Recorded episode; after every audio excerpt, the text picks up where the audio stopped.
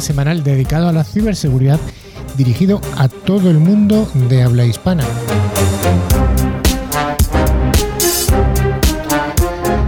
Desde 2018 ofrecemos un programa semanal en el que los profesionales del sector acercamos nuestra realidad desde distintos puntos de vista. En el equipo del programa están representados desde CISOs hasta fabricantes, pasando por hackers, integradores, consultores y sin olvidar al sistema educativo.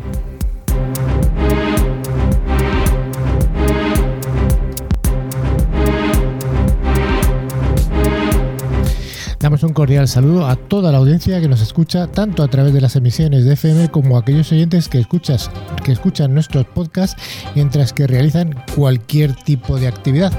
Hoy el equipo es un equipo reducido, pero nos llevamos bien, ¿verdad, Dani? Dani Vaquero. Pues sí, saludos a todos. De esto es como una pequeña familia, desde luego. También está aquí en el estudio hoy con nosotros Sergio. ¿Qué tal? Muy bien, el, último de los integradores del programa de hoy, quitando los invitados. Quitando los invitados. Hoy el programa, desde hace no sé cuántos meses que no veníamos al estudio y nos hemos decidido a venir eh, tomando bastantes medidas. Eh, solo dos personas en el estudio. Ya sabéis que normalmente en el estudio nos juntábamos seis, siete, ocho personas y bueno, eso a, a día de hoy es inviable. Nos hemos acercado dos, Sergio y yo, Carlos Lillo, y juntos con el mago de los potenciómetros, el pulpo que está detrás de la pecera. Javi, ahí está, gracias. Y queremos dar las gracias también a los dos invitados. Hoy tenemos dos invitados. Somos solo del equipo 3, pero tenemos dos invitados, así que al final tenemos un, equipo más que interesante. Tenemos a David Sanz de ServiceNow, que nos va a hablar de un tema apasionante en el, el monográfico. Va a hablarnos de una herramienta de la que no hemos hablado nunca y nos parece súper interesante, que es el mundo de las ITSMs. Hola, David. Hola, Carlos, ¿qué tal? Bueno, bienvenido. Y finalmente tenemos a, eh, dentro de la entrevista, siempre decimos que nos gusta traer a primeras espadas de la ciberseguridad en España, con independencia que nos guste o no nos guste el mundo taurino. Y hoy tenemos a una persona que, bueno, que es que, que es súper conocida en el mundo. Estamos hablando de Francisco Lázaro, Paco Lázaro. Hola Paco, que es el CISO Renfe, además de muchas otras cosas que nos va a venir contando. ¿Qué tal? Hola, muy buenas tardes. Lo de peso pesado no, no tiene ninguna connotación. No, ya. Apuntado. Sí, vamos a empezar el programa de hoy y como todos sabéis nos podéis hablar a nuestro a través de nuestro email info@clickciber.com. También tenemos una web con interesantes contenidos como nuestra propia revista, ¿no? clickciber.com, la podéis consultar, que tiene está llena de contenidos muy interesantes. Y además, bueno, como siempre nos gusta recordaros que podéis escuchar pues este programa y todos los anteriores pues en plataformas como Spotify, iVoox, TuneIn, Apple Podcast, Google Podcast o lo que queráis, simplemente buscando la palabra clave ClickCiber. Bueno, que ya lo he anticipado, Dani, por favor, céntranos, ¿qué vamos a hacer en el programa de hoy? Bueno, pues vamos a comentar primero las noticias más interesantes de ciberseguridad esta semana. En el monográfico vamos a hablar de una herramienta, el ITSM, la gestión de servicios de tecnologías de la información. Y como invitado, pues vamos a hablar con Renfe, nada más y nada menos. Pues vayamos con ese primer bloque, el bloque de noticias eh, semanales.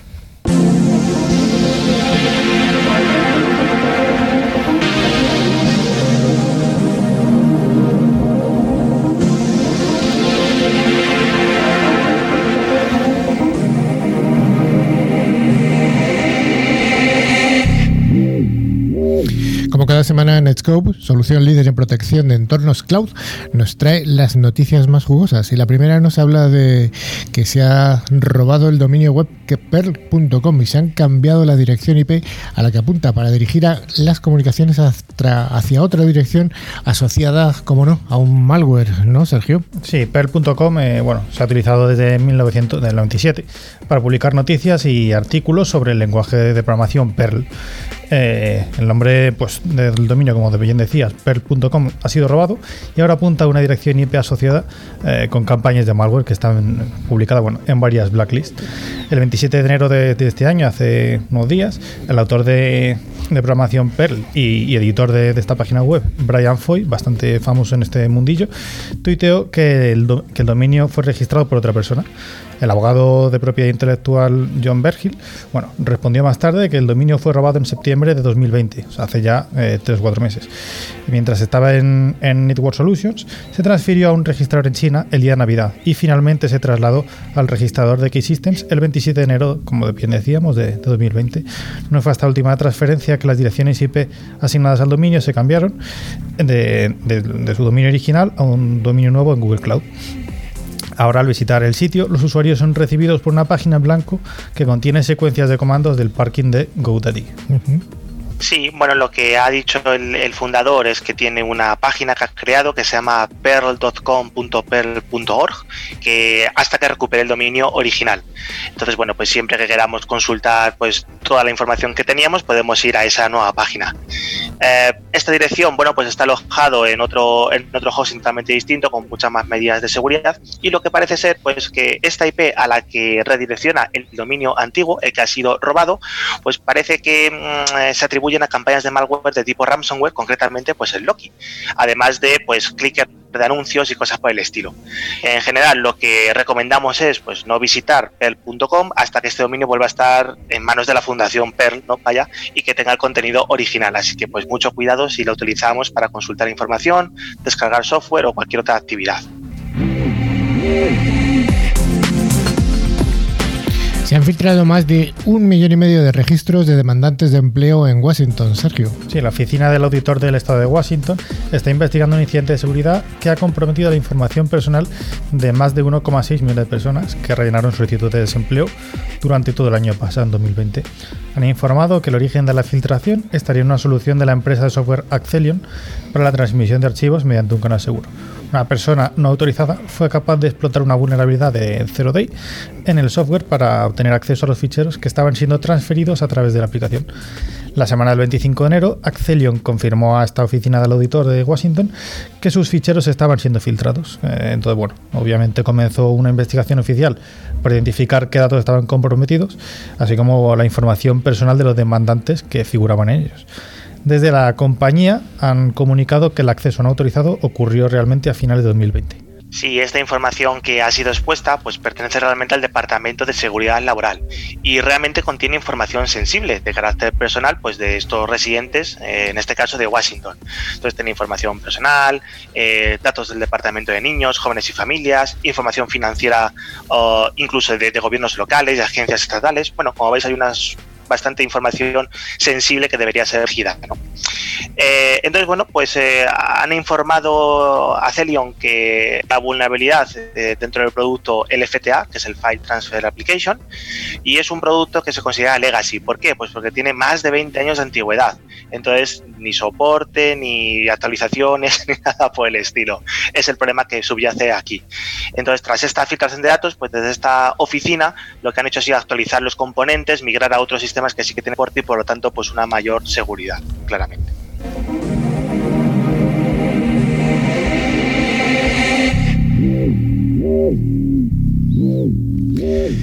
Una nueva vulnerabilidad crítica en la librería LibCrypt de GPG. Dani, ¿esto qué es? Bueno, pues es una vulnerabilidad de alto riesgo en la versión 1.9 de libgcrypt que utilizan entre otros pues la aplicación por ejemplo de GNUPC ¿no? PPG que podemos tener todos en nuestros sistemas que permite pues al final ejecutar pues código arbitrario. Básicamente cualquier código al procesar un fichero que esté especialmente diseñado para hacer esto. Esta vulnerabilidad afecta exclusivamente a esta versión la 1.9 y bueno pues fue descubierta pues hará una semana. Eh, dentro del proyecto del cero del Project Zero de Google que es un programa pues dedicado a, descubrir vulnerabilidades de, de Zero Days en aplicaciones y también en, hardware. Básicamente lo que hace es un desbordamiento de buffer en el heap, que es la zona de la memoria que se reserva de forma dinámica cuando se ejecuta un programa y pues hace un cálculo incorrecto del número de bytes al copiar de un buffer de tamaño fijo eh, y entonces en algunas circunstancias excede ese tamaño máximo, por lo tanto se sobrescribe la memoria y a partir de aquí se desencadena un poco pues toda la vulnerabilidad.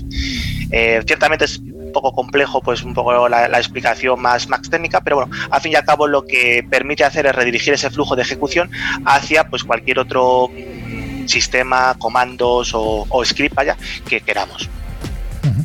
Sí, el proyecto GNUPG corrigió el fallo en el mismo día de su notificación y liberó pues la nueva versión, que es la, 9, la 1.9, la 191, eh, instando pues obviamente a los usuarios a actualizar inmediatamente sus sistemas.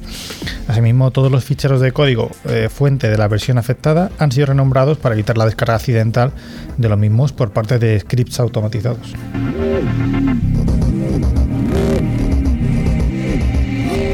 Oscorp es un nuevo malware para Android. El CERT italiano nos advierte de una nueva familia de malware para Android que hace uso de los permisos de accesibilidad de nuestro dispositivo para robar nuestras credenciales y grabar audio y vídeo, Sergio. Hmm, sí, el malware ha sido bautizado por Adres Intel como Oscorp para los que sean fans de los cómics, pues es la corporación del malo de Spearman, pero bueno, este malware no, bueno, no es distinto especialmente a los demás conocidos, pero a diferencia de otros derivados de Anubis, el análisis de este malware es algo más inmediato al no, al no contener un archivo DEX cifrado con RC4. Según nos muestran en, el análisis hecho por, por ese CERT italiano, no es complicado descifrar las cadenas que hay en su interior y nos ponen un ejemplo de cómo descifrar las cadenas usando CyberChef además de mostrarnos con una imagen un sencillo esquema de cómo es el proceso.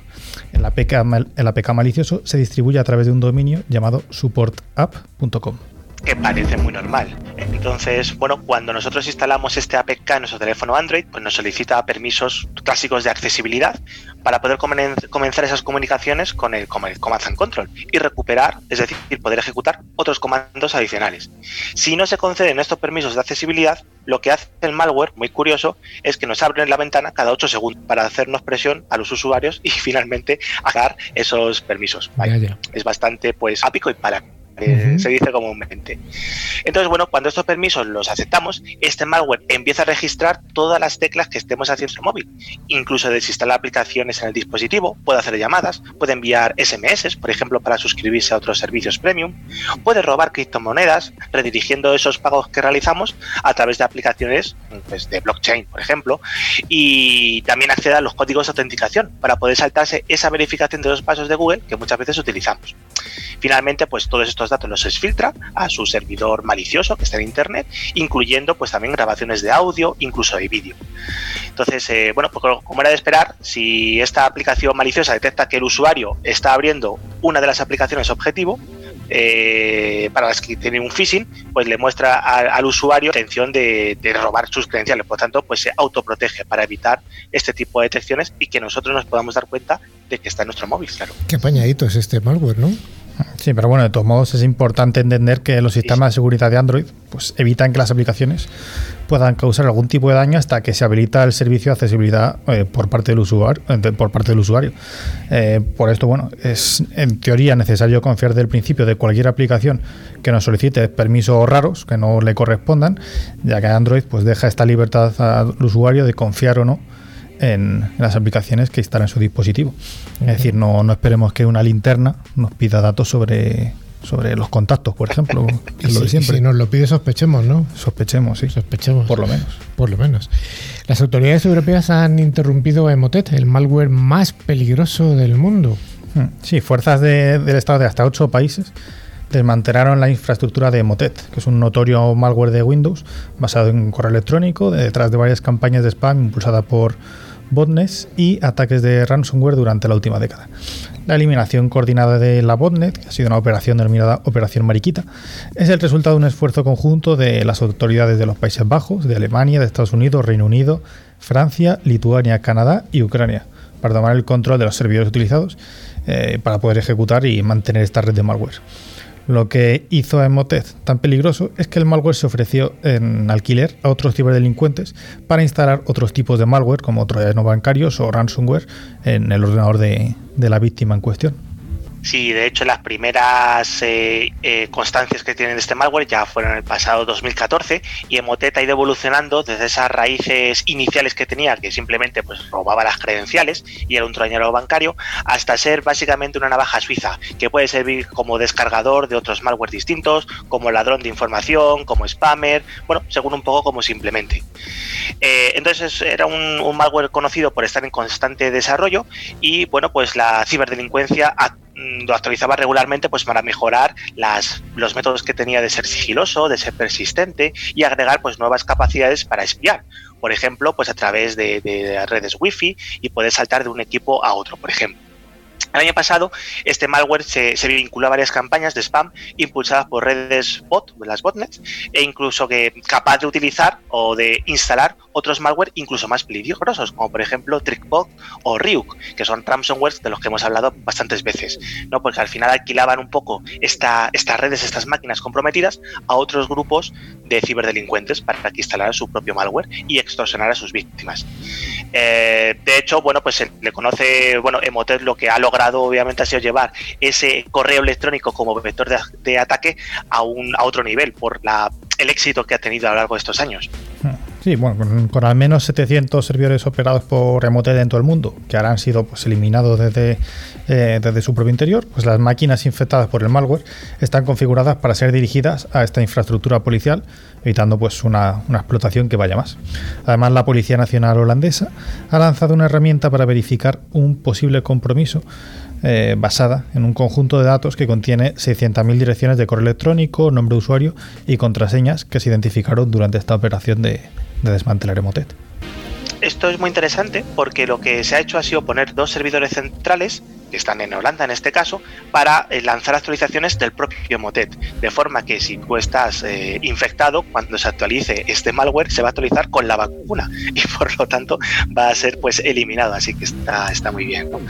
Eh, entonces, bueno, pues básicamente se está distribuyendo este tipo de, vacunas para que de forma totalmente automática y sin que ni siquiera si no sabíamos que estábamos infectados por este tipo de malware, pues nos, nos liberemos. Sí, muy interesante.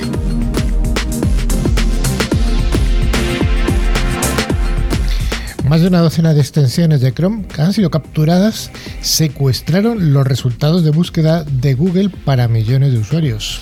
Han surgido nuevos detalles sobre una vasta red de extensiones fraudulentas para los navegadores Chrome y Edge eh, de Google y de Microsoft respectivamente, que se, que se ha descubierto que secuestraban los clics a los enlaces en las páginas de resultados de búsqueda a URL, incluidos obviamente los sitios de phishing y los anuncios colectivamente llamadas CacheFlow por Avast, las 28 extensiones en cuestión, incluyendo Video Downloader para Facebook, Vimeo Video Downloader y bueno, y otras cuantas, hicieron uso de un truco engañoso para enmascarar su verdadero propósito, que es aprovechar el encabezado HTTP de caché control como un canal encubierto para recuperar comandos de un servidor controlado por un atacante.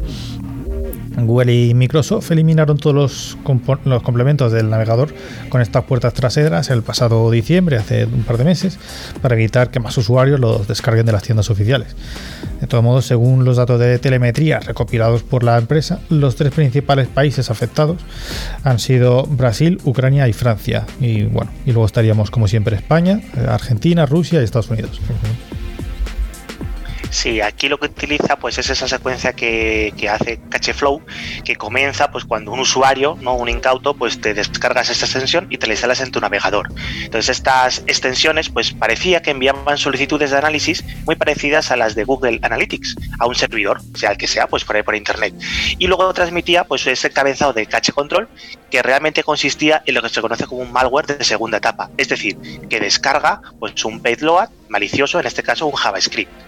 Este JavaScript pues tenía acumulaba toda la información que podía, como fechas de nacimiento, direcciones de correo electrónico, geolocalización, la actividad del propio dispositivo. Bueno, pues muy parecido a lo que puede calcular el propio Google. Eh, sin embargo, pues esta información obviamente no se enviaba a Google, sino que se enviaba a un servidor malicioso donde, bueno, pues ya veríamos luego cómo utilizarían esa, esa información mm, sensible de cada usuario. ¿no? Y era capaz incluso de modificar los resultados de las búsquedas que hacíamos en Google, en Bing, en Yahoo, para redirigir a URLs diferentes. La idea siempre es tenerte cautivo para que tú sigue, cuando vas clicando y vas introduciendo tus datos en distintos eh, formularios, capturara esa información y la enviara. Hacia pues estos extorsionadores. Es muy interesante porque algunos podemos pensar, bueno, ¿qué pasa, qué importa que tengan mi fecha de nacimiento y mi email? Parece que es información que tampoco es tan, tan sensible. Bueno, pues pensad que sabiendo la fecha de nacimiento quizás pueden abrir un servicio, pueden recuperar una contraseña eh, de emergencias. Bueno, pues es información que es muy utilizada para ese tipo de, actividades. Entonces, lo que hay que destacar es que tanto como Microsoft como Google, eh, bueno, pues han eliminado todas esas extensiones y, es muy interesante porque a pesar de que siempre recomendamos que no hay que instalarse todo desde los repositorios oficiales, también tenemos que saber que hay veces que incluso los repositorios oficiales pueden fallar en sus medidas de seguridad. Increíble. Sí, o sea, la excepción de la regla que damos siempre nosotros, ¿no? O, bueno, no, no es la excepción, en realidad. todo es susceptible de ser atacado, desde luego. Efectivamente.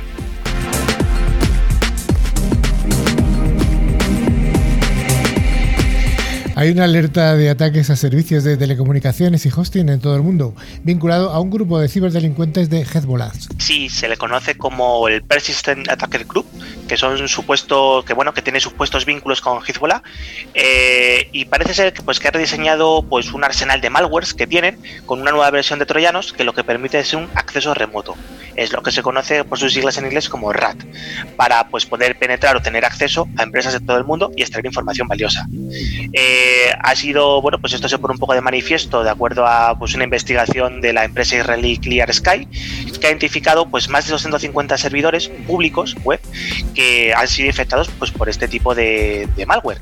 Y estas empresas pues están repartidas por todo el mundo. Tenemos empresas en Estados Unidos, en Reino Unido, en Egipto, en Arabia, en Israel, en Palestina. Bueno, y eh, hay que también destacar que las víctimas, encima además, representan a operadores de, telecomunicaciones como Etisalat, como Mobileye, Vodafone, Egypt, eh, proveedores de servicios de internet como SaudiNet, eh, bueno, o simplemente pues proveedores de, de hosting o alojamiento de infraestructura, ¿no? Es un sistema, es un malware que ya se conoce desde 2015, pero bueno, parece que con las nuevas modificaciones han conseguido penetrar en más gran en otra cantidad de gran cantidad de objetivos de empresas para poder pues robar información, utilizando pues un nuevo malware que tiene pues un nombre en código que se llama Explosive. Sí, los ataques se basan en el uso de este Explosive RAT, este Remote Access, eh, eh, eh, Trojan, que se implementa en las redes de las víctimas eh, mediante la explotación de vulnerabilidades conocidas en, servidores web, Oracle y Atlassian sin parchear.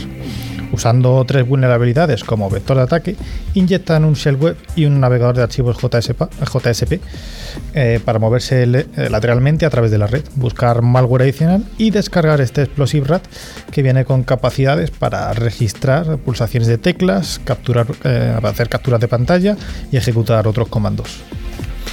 Pues hasta aquí las noticias de la semana. Hay muchas más, podríamos contar muchas, muchas más, pero nos quedamos sin programa.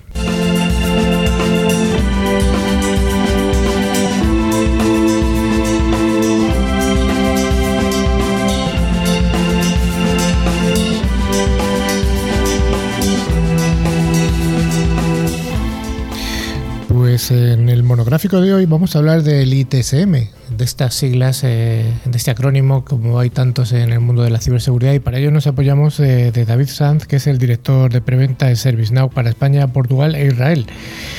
En fin, David, muchas gracias por venir a aclararnos este, este concepto que es un poquito diferente de los que solemos hablar aquí en el programa. ¿Qué tal, David? Gracias, a ti, Carlos, por la invitación. Un placer estar con vosotros. La primera pregunta sería, Clara, ¿qué es, ¿a qué se corresponden estas iniciales ITSM?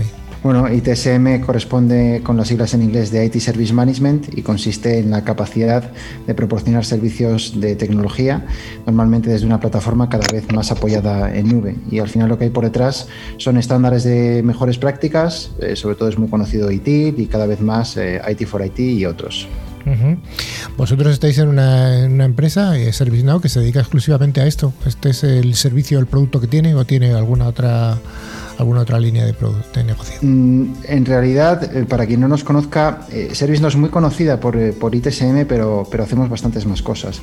Al final, lo que es ServiceNow en realidad es, es, una plataforma en nube de digitalización de servicios y procesos. lo que conseguimos es, es más o menos eh, redefinir la manera en la que las empresas se relacionan con las personas, sean estas empleados o clientes, y esto desde una perspectiva más general.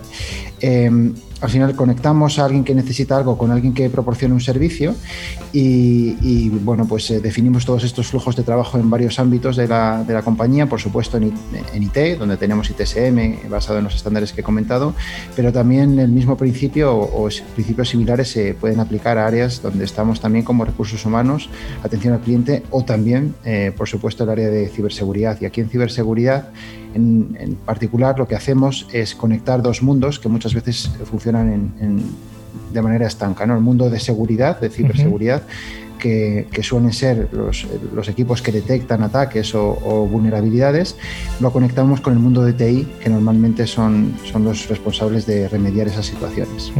Son dos mundos que viven juntos, van en paralelo, a veces se llevan bien, a veces eh, bueno hay, hay ciertos ciertas vamos a dejarlo ahí cierto roce, ¿no? El, roce hace el cariño, pero a veces también crea aristas ahí. Oye, centrándonos en el mundo de la ciberseguridad, ¿por qué es necesaria una herramienta de este tipo, ITSM, para un, para un departamento de, ciberseguridad? Bueno, creo que es importante, sobre todo, eh, el, ser capaz de gestionar los procesos de, ciberseguridad en el mismo lugar en el que gestionan los procesos de TI, aporta varias ventajas, pero yo destacaría principalmente dos. Por un lado está eh, la priorización. Eh, ¿A qué me refiero con esto? Bien, dentro de, la parte de ITSM eh, hay varios procesos, está la gestión de incidencias, de problemas, etcétera, pero también está la gestión de la configuración.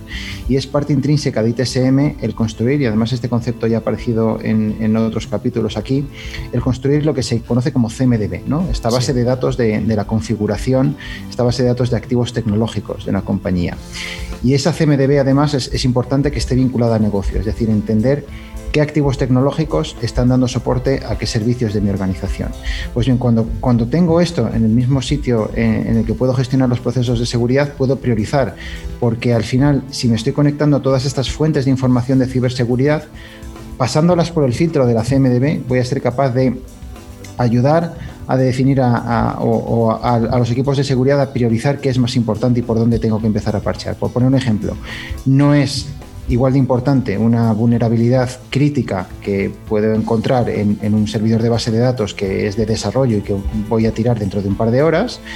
Esto no es lo mismo que una vulnerabilidad quizá de criticidad menor, pero que esté impactando un activo tecnológico que da soporte a mi ERP. Es totalmente clave para mi negocio. Entonces, toda esta información está en esta CMDB y, y, es muy importante el tener este contexto a la hora de priorizar. Esto por un lado. Y por otro lado, la segunda ventaja que que es importante destacar también, es que el tener en el mismo sitio estos procesos de ciberseguridad con, con los servicios de TI eh, implica que, la remediación también suele ser más rápida. Eh, parte de ITSM eh, es, un proceso que es la gestión del cambio y normalmente para remediar, por ejemplo, vulnerabilidades que se detectan en los activos tecnológicos, todo esto pasa por el proceso de gestión de cambio de una compañía. El, que, que, ese proceso de gestión de cambio resida en el mismo lugar en el que estás gestionando tus alertas de seguridad, pues permite acelerar muchísimo esta remediación y hacerlo de manera más ordenada. Oye, hace unas estuvimos hablando de, una tecnología que, para mi modo de ver un poco la ciberseguridad, creo que va a revolucionar o que está revolucionando ya todo el sector, es eh, la tecnología de las NDRs, el Network Detection and Response.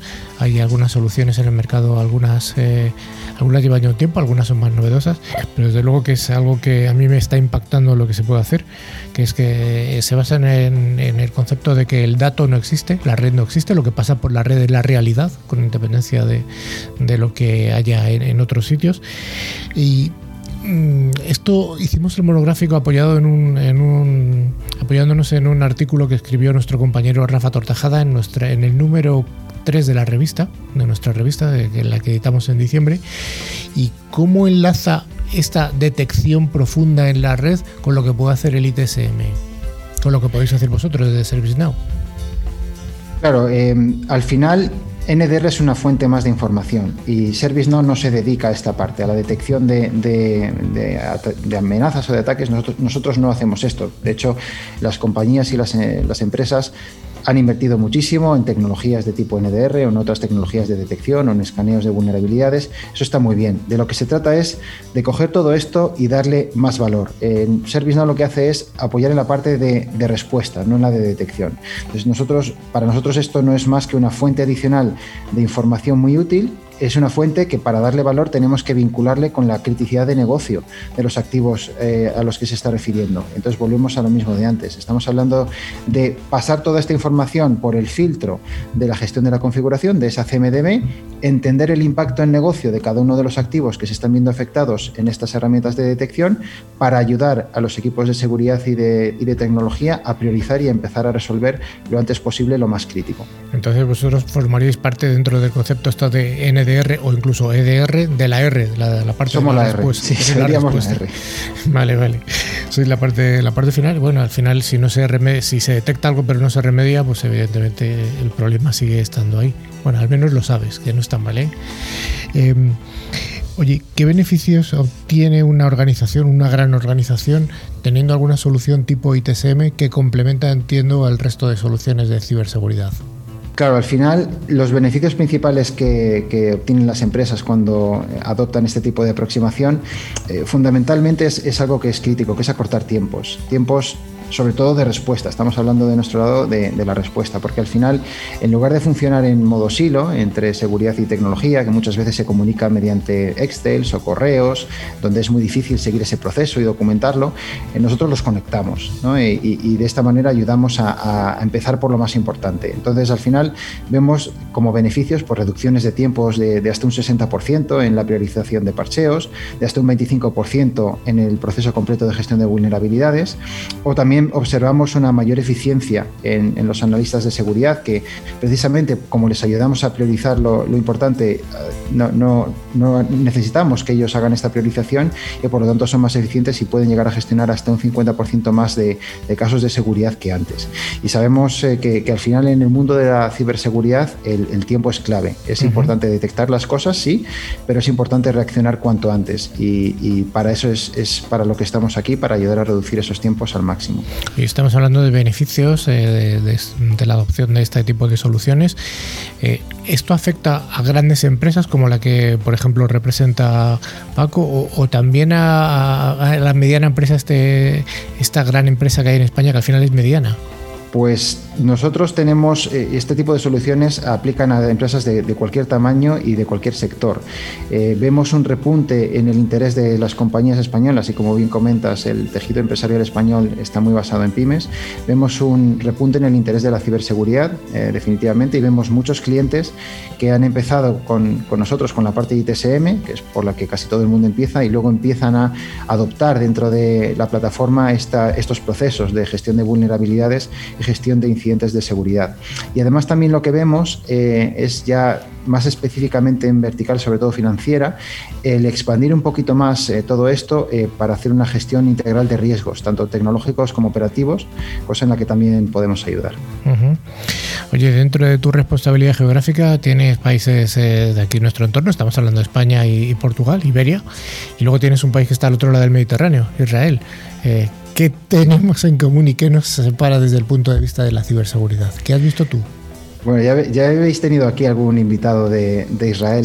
para mí es un país eh, apasionante. Fascinante, sí, en este mundo, sí. Se come muy bien, tengo que decirlo. Es, eh, tengo muchísimas ganas de poder volver a, allí a ver a los clientes y a ver a los compañeros que tenemos allí. Eh, a ver, en Israel la seguridad está normalmente por encima de todo y las compañías de Israel priman muchísimo el concepto de ciberseguridad, incluso muchas veces por encima del concepto de usabilidad o de experiencia de usuario. eso, eso es algo que, que yo creo que tienen muy en cuenta, a veces hasta el extremo, eh, pero al final somos muy parecidos. Eh, son compañías que tienen, en cierto modo, un tejido empresarial similar al nuestro, tienen las mismas necesidades y, están en un grado de, madurez quizá en ciberseguridad un, poquito mayor, pero a nivel tecnológico no somos tan distintos. El otro día, hace, hace una semana, estuve hablando con un colega eh, que, bueno, que venía de Israel y que, es israelí, vamos. Y le pregunté esta misma pregunta al revés, era la inversa, ¿no? Y me dice, me, dio una respuesta muy curiosa, que me sorprendió muchísimo. Dice, nosotros tenemos que aprender de los españoles eh, el concepto europeo, es decir, que sois bastante más ordenados que nosotros. Me dejó helado cuando dijo eso. Era israelí, no sé, él sabría por qué lo decía. Hay, hay de todo, hay de todo, te lo puedo decir. Bueno, pues oye, muchas gracias eh, David. Yo creo que ha sido muy interesante la aproximación a este tipo de tecnologías, el IDSM, y, volveremos a, estar por aquí cuando, cuando podamos estar aquí en el estudio. Gracias David. Cuando queráis, gracias y gracias por la labor que hacéis. Un saludo.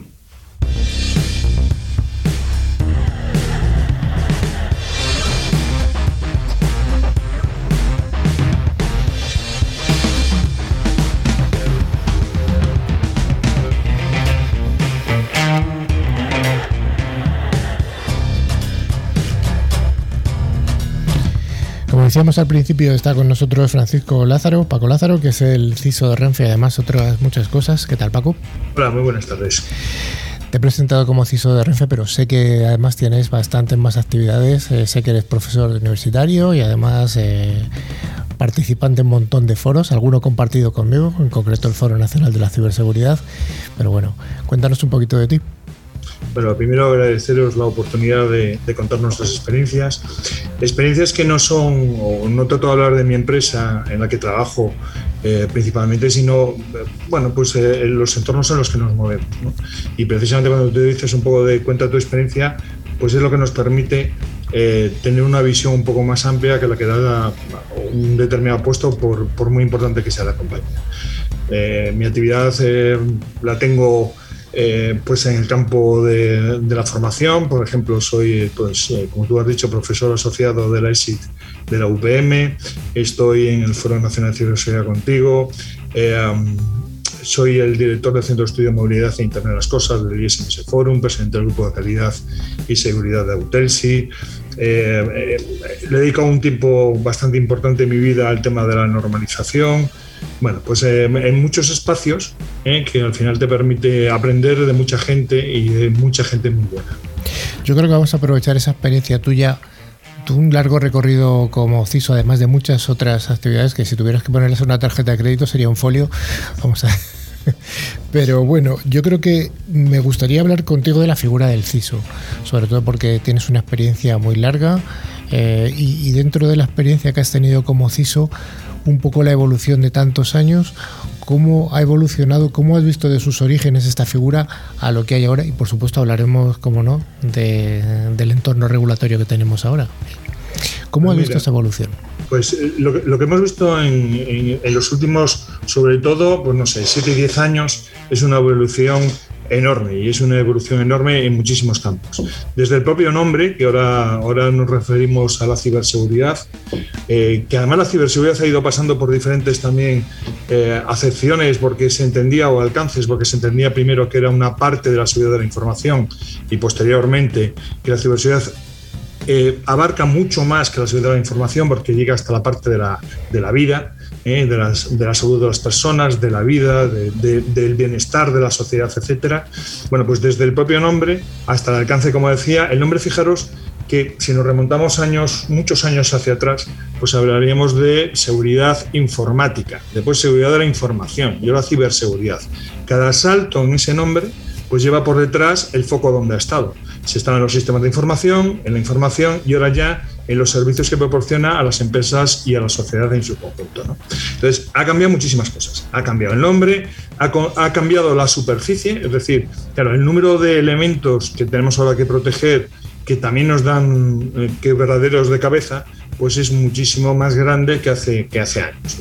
Incluso si nos ponemos ahora a pensar, eh, pues no sé, por ejemplo, un, material ferroviario pues puede llevar seis sistemas de información y los que se están manejando ya en los trenes pilotos pues llevan hasta 50.000 dispositivos de IoT, con lo cual los saltos son bestiales. ¿eh?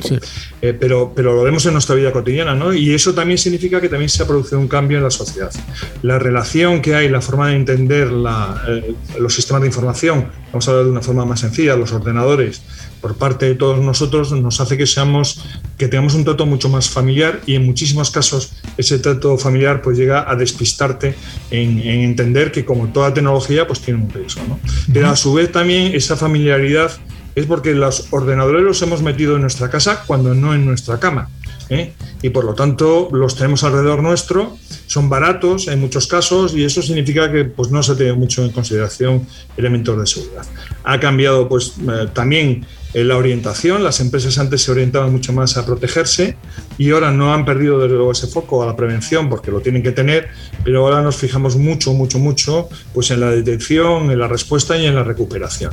Porque todos somos conscientes que si el riesgo es probabilidad por impacto y nuestros esfuerzos se hacen para que se reduzca la probabilidad de tener un ciberincidente o que si se produce pues tenga un menor impacto, pues todos somos conscientes que por mucho que invirtamos, por mucha seguridad que pongamos, siempre por toda esa superficie de personas y tecnología, pues nos hacen, nos hacen débiles. ¿no? Y hay muchísimos más cambios en, los malos. ¿eh? Los malos han pasado a ser ahora tener verdaderos intereses de negocios. Ya hay startups de malos y hay compañías ya maduras con director de recursos humanos, como es verdad que ocurre. ¿no? Entonces, todos esos son muchos cambios que, que hemos tenido a nuestro alrededor y que hace la vida pues mucho más emocionante. Pero desde luego, si la sociedad no se preocupa por esto, tendrá un problema de nosotros. Desde luego, esta profesionalización de los, de los malos, como tú has, has, apuntado, desde luego también se traduce en la parte nuestra, en la parte de los buenos, en la parte de las defensas. Entonces, ¿cómo crees que está ah, impactando esto en una organización muy grande como puede ser en la que tú estás o en la, que, en la adopción de nuevas soluciones que no necesariamente tienen que ver con la seguridad?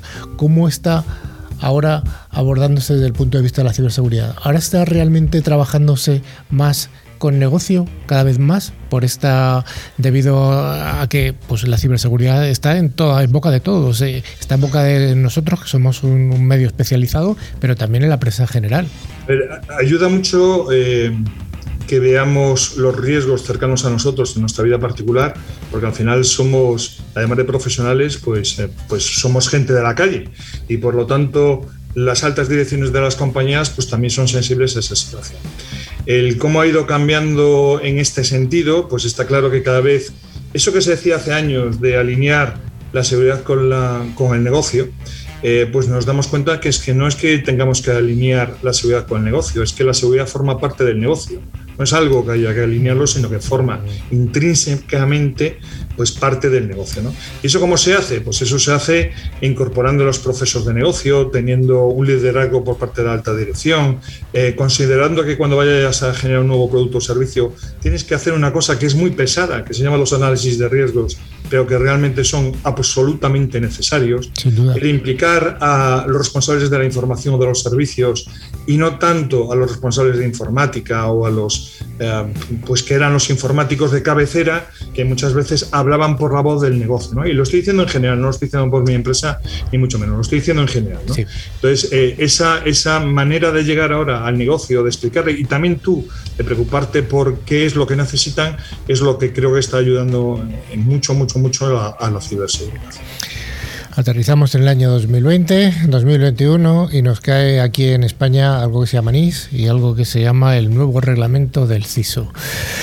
¿Nos puedes dar una visión tuya de cómo ha, cómo ha aterrizado esta, este reglamento en base a la, a la directiva europea? Sí, bueno, eh, a ver, en esos cambios que decíamos al principio, ¿eh? pues entre los cambios está el tema legislativo. Hace años no había prácticamente ninguna legislación que se refiere al tema de la ciberseguridad. Te, encontrabas la Ley Orgánica de Protección de Datos, las referencias al responsable de seguridad, te encontrabas el Esquema Nacional de Seguridad, pero digamos que no era eh, tan omnipresente como lo hay ahora, ¿no? En Europa y fuera de Europa, ¿no? Cuando hablamos de ciberseguridad en de la FDA, por ejemplo, para temas de medicamentos o hablamos de eh, en vehículos autónomos, etcétera, pues vemos que poco a poco la ciberseguridad eh, está entrando en todo lo que es la regulación y la legislación. Y centrándonos en el caso que tú preguntas, pues evidentemente las infraestructuras críticas y eh, la directiva NIS a nivel de europeo como directivas, cuando han sido eh, llevadas a la transposición a la legislación nacional, han aportado cosas que creo que tienen verdadero valor. Y si nos centramos en concreto en la NIS, pues encontramos que, por ejemplo, la transposición de la directiva europea genera en España la figura, o, por lo menos se recoge, la figura del responsable de seguridad de la información. figura que no está recogida en la directiva europea y sin embargo sí en la transposición porque se entendió que era una forma de garantizar todos esos requisitos que ponía la directiva europea. Cuando ahora se, se hace el desarrollo reglamentario de la 12 barra 2018, del eh, Real Decreto Ley 12 barra 2018, que es la transposición de la NIS, pues cuando se hace todo el desarrollo reglamentario, se desarrolla también, la redundancia, pues la figura del responsable de seguridad de la información. Se dice cuáles son sus funciones y además se orientan, yo creo que muy adecuadamente, hacia lo que es el responsable de la seguridad de la información. No es quien opera la seguridad, sino es quien se preocupa por las políticas, las normas, las directrices, la estrategia, dice más o menos cómo se tienen que, bueno, más o dice cómo se deben realizar las, las tareas, ayuda en los análisis de, riesgos, pero no opera la seguridad. ¿Eso qué le permite? Le permite supervisar. Entonces, en el artículo 7 se recoge, yo creo que de una forma excelente, pues esa visión estratégica del responsable de seguridad de la información e incluso se habla, pues por ejemplo, eh, en cuanto cuando se dice los operadores de servicios esenciales garantizarán que el responsable de la seguridad de la información cumpla con los siguientes requisitos, pues esos requisitos que son para el CISO en realidad son para la compañía. Y dice, ostentar una posición en la, en la, organización que facilite el desarrollo de sus funciones, participando de una forma adecuada y teniendo una comunicación real y efectiva con la alta dirección. Eso escucharlo en una ley es magnífico, ¿no? porque significa que el mensaje de los departamentos de seguridad pues tiene que llegar de una forma directa hacia la alta dirección. E incluso eh, pone un punto que podría ser discutible porque hay compañeros que opinan de una forma y otros que opinan de otra, pues dice que debe mantener la debida independencia respecto al responsable de las redes y los sistemas de información. Bueno, eh, en esto hay muchas opiniones, ¿no? pero en el fondo lo que viene a decirte es que la ciberseguridad pues tiene que tratar de eh, apoyar y supervisar pues la correcta gestión de los riesgos tecnológicos asociados a las ciberamenazas. Oye, también sí que me gustaría preguntarte también por el mundo educativo, ¿no? O sea, que hemos traído al programa a varios colegas, eh, hasta ahora todos femeninos, que han sido profesores, directores de máster, eh, directores de grado de, de, ciberseguridad en la Universidad Rey Juan Carlos, en la Carlos III. Tú estás en la Politécnica de Madrid. Oye, ¿cómo has visto tú el tema educativo en este a lo largo de tantos años? Bueno, visto ahora de tu posición de profesor asociado. Bueno, pues, Buena pregunta, ¿verdad? Visto además con una visión un poco más amplia, porque también soy director de un máster de ciberseguridad y también participo en varios másteres de diferentes universidades, pues te das cuenta primero que se ha avanzado muchísimo. ¿eh? Ya existe una preocupación en la universidad por generar profesionales. Sabemos que hace falta talento, que hace falta nuevos profesionales, que es una alta demanda, que los que contratamos profesionales nos damos cuenta que hay rotaciones enormes porque hay mercado, pero también nos damos cuenta que todavía no tienen el nivel de formación y capacitación que debería tener este mercado. Entonces las universidades están haciendo un verdadero esfuerzo. Eh, casi todas están asociadas a ingenierías, lo cual probablemente pues no debería ser lo correcto, porque al mundo de la ciberseguridad deberían poder llegar de otras muchas eh, profesiones o de otros muchos estudios, porque aportarían también una visión eh, complementaria. Además, yo creo que hay un tema que es muy interesante, que es la ciberseguridad en, las, en otros tipos de grados. Pues, por ejemplo, la ciberseguridad en medicina, la eh, ciberseguridad en arquitectura. Es decir, es muy difícil que un profesional en todos estos mundos pues no trate con tecnologías. Y es, para mí, me parece curioso que un arquitecto pues no tenga una información de cómo tiene que colocar cámaras, de cómo tiene que poner eh, pues, eh, determinados controles de seguridad física, etcétera, pero también como, por ejemplo, los abogados o, los fiscales o los jueces, cuando estudian abogacía y después se presentan a las oposiciones correspondientes, deberían ser conscientes y deberían haber recibido una formación sobre los riesgos que hay en relación a la información que ellos van a tratar. Entonces, a esa pregunta de cómo vemos, pues ha mejorado mucho, hay cada vez más interés, ya hay incluso algún grado específicamente de, ciberseguridad. Eh, tenemos que hacer muchas más cosas en formación profesional y en, otros niveles y también deberíamos de intentar meter la ciberseguridad como una asignatura en otras muchas carreras. Ya no lo digo como eh, gente que se va a dedicar como experto y profesional a la ciberseguridad, sino como esas profesiones que deberían tener también conocimientos de ciberseguridad y que por otro lado podrían ayudar a los expertos de ciberseguridad a proteger mejor, pues por ejemplo, hospitales, sistemas de medición, etcétera, Absolutamente, yo creo que los, el, sistema hospitalario, el sistema médico es una de las asignaturas pendientes de la ciberseguridad. Sabemos que bueno, las personas que nos dedicamos a esto, que es un mundo, bueno, lo que se llama un greenfield, ¿no? Para de, de venta, lo que pasa es que sí que es increíblemente complicado entrar porque bueno, que efectivamente los, los, responsables de los grandes hospitales efectivamente son médicos, es, es, así, y no entienden por qué hay que proteger que las imágenes mm, de un aparato o que un aparato pueda ser vulnerable y que puedan atacarlo y que puedan dejarlo fuera de servicio. Realmente sí, sí, habría que hacer a lo mejor un pequeño cursito. Sí, además es que si nos planteáramos cuántos hospitales, cuántos hospitales tienen un director de seguridad, nos asombraríamos la pequeña cantidad de hospitales que lo tienen. Nosotros podríamos pensar que al final hay, mucho, hay mucha gente y habiendo muchas personas, pues se requiere de una seguridad física elevada y por lo tanto, cumpliendo con la ley de seguridad privada, pues eh, tiene que haber nombrado un director de seguridad, ¿no? a partir de un determinado volumen de, personal de seguridad privada. Pero eh, nos sorprenderíamos, de verdad, es relativamente pequeño. Entonces, si la seguridad física no está presente en los hospitales, pues la seguridad informática o la ciberseguridad, como la queremos llamar, pues todavía mm, ha calado menos. ¿no? Lo que pasa es que todo llegará, esto no hay ninguna duda, ¿no? está cambiando todo, está cambiando la mentalidad. Desgraciadamente los ataques que están sufriendo los hospitales, eh, bueno, pues va haciendo cambiando. Y en España hay gente que se dedica al tema de salud, eh, que yo conozco unos cuantos, como parte de la asociación del ISMS Forum, pues eh, conozco unos cuantos que están muy preocupados por ese, por ese tema y están haciendo verdaderos avances, por ejemplo, en la comunidad valenciana. Por citar alguna, pero también en la comunidad de Madrid y, seguro que en otras muchas comunidades. Sí, sí, sí, sí. Yo, yo soy también consciente de que se está intentando hacer una labor inicialmente de evangelización del sector médico. Pues es, en lo que estamos. Por ahí pasamos todos. Por ahí hemos, hemos pasado. sí, sí. Oye, eh, Paco, me encantaría tener más tiempo, pero no lo tengo y lo que sí que te emplazo es a que vuelvas otro día. Eh, pasado un tiempo y que vengamos a vernos aquí en el estudio, que, seguro que va a ser enriquecedor para todos. Pues ha sido un placer. Muchas, gracias, por vuestra labor. Muchas gracias.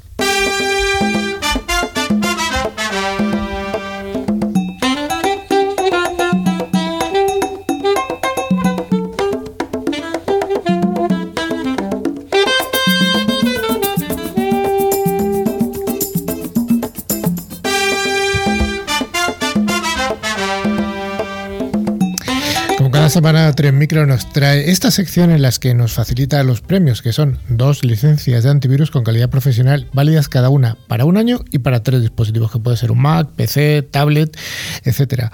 Dani, ¿tenemos ganadores de la semana pasada? Pues sí, efectivamente, los ganadores han sido Laura Castro de Madrid y Raúl Sánchez de Sevilla, así que enhorabuena a los premiados. Sergio, ¿y pregunta para la semana próxima? Sí, vamos a hacer una pregunta muy facilita Vamos a preguntar, bueno, el primer invitado está hablando sobre ITSM. IT todos sabemos qué significa, pero ¿qué significa SM? Yo me acuerdo de una editorial de mis épocas. pero bueno, supongo que, si conocéis la respuesta, pues ya sabéis, nos enviáis un email a info.clickciber.com indicando el nombre y la localidad desde la que nos seguís. Bueno, pues NewsClick Cyber está llegando a su final. Y bueno, recordamos otra vez el correo por si nos queréis responder al, concurso o decirnos cualquier otra cosa, info Además estamos en las redes sociales, en Twitter, LinkedIn, Facebook y en nuestra propia web, clickciber.com, donde acceder también a los contenidos de la revista digital. Sí, obviamente también los podcasts, como hemos dicho antes, Evox, Spotify, Apple Podcast, Google Podcast, TuneIn, buscando ClickCiber. Pues muchas gracias a todos y a todas por habernos aguantado durante estos cincuenta y tantos minutos.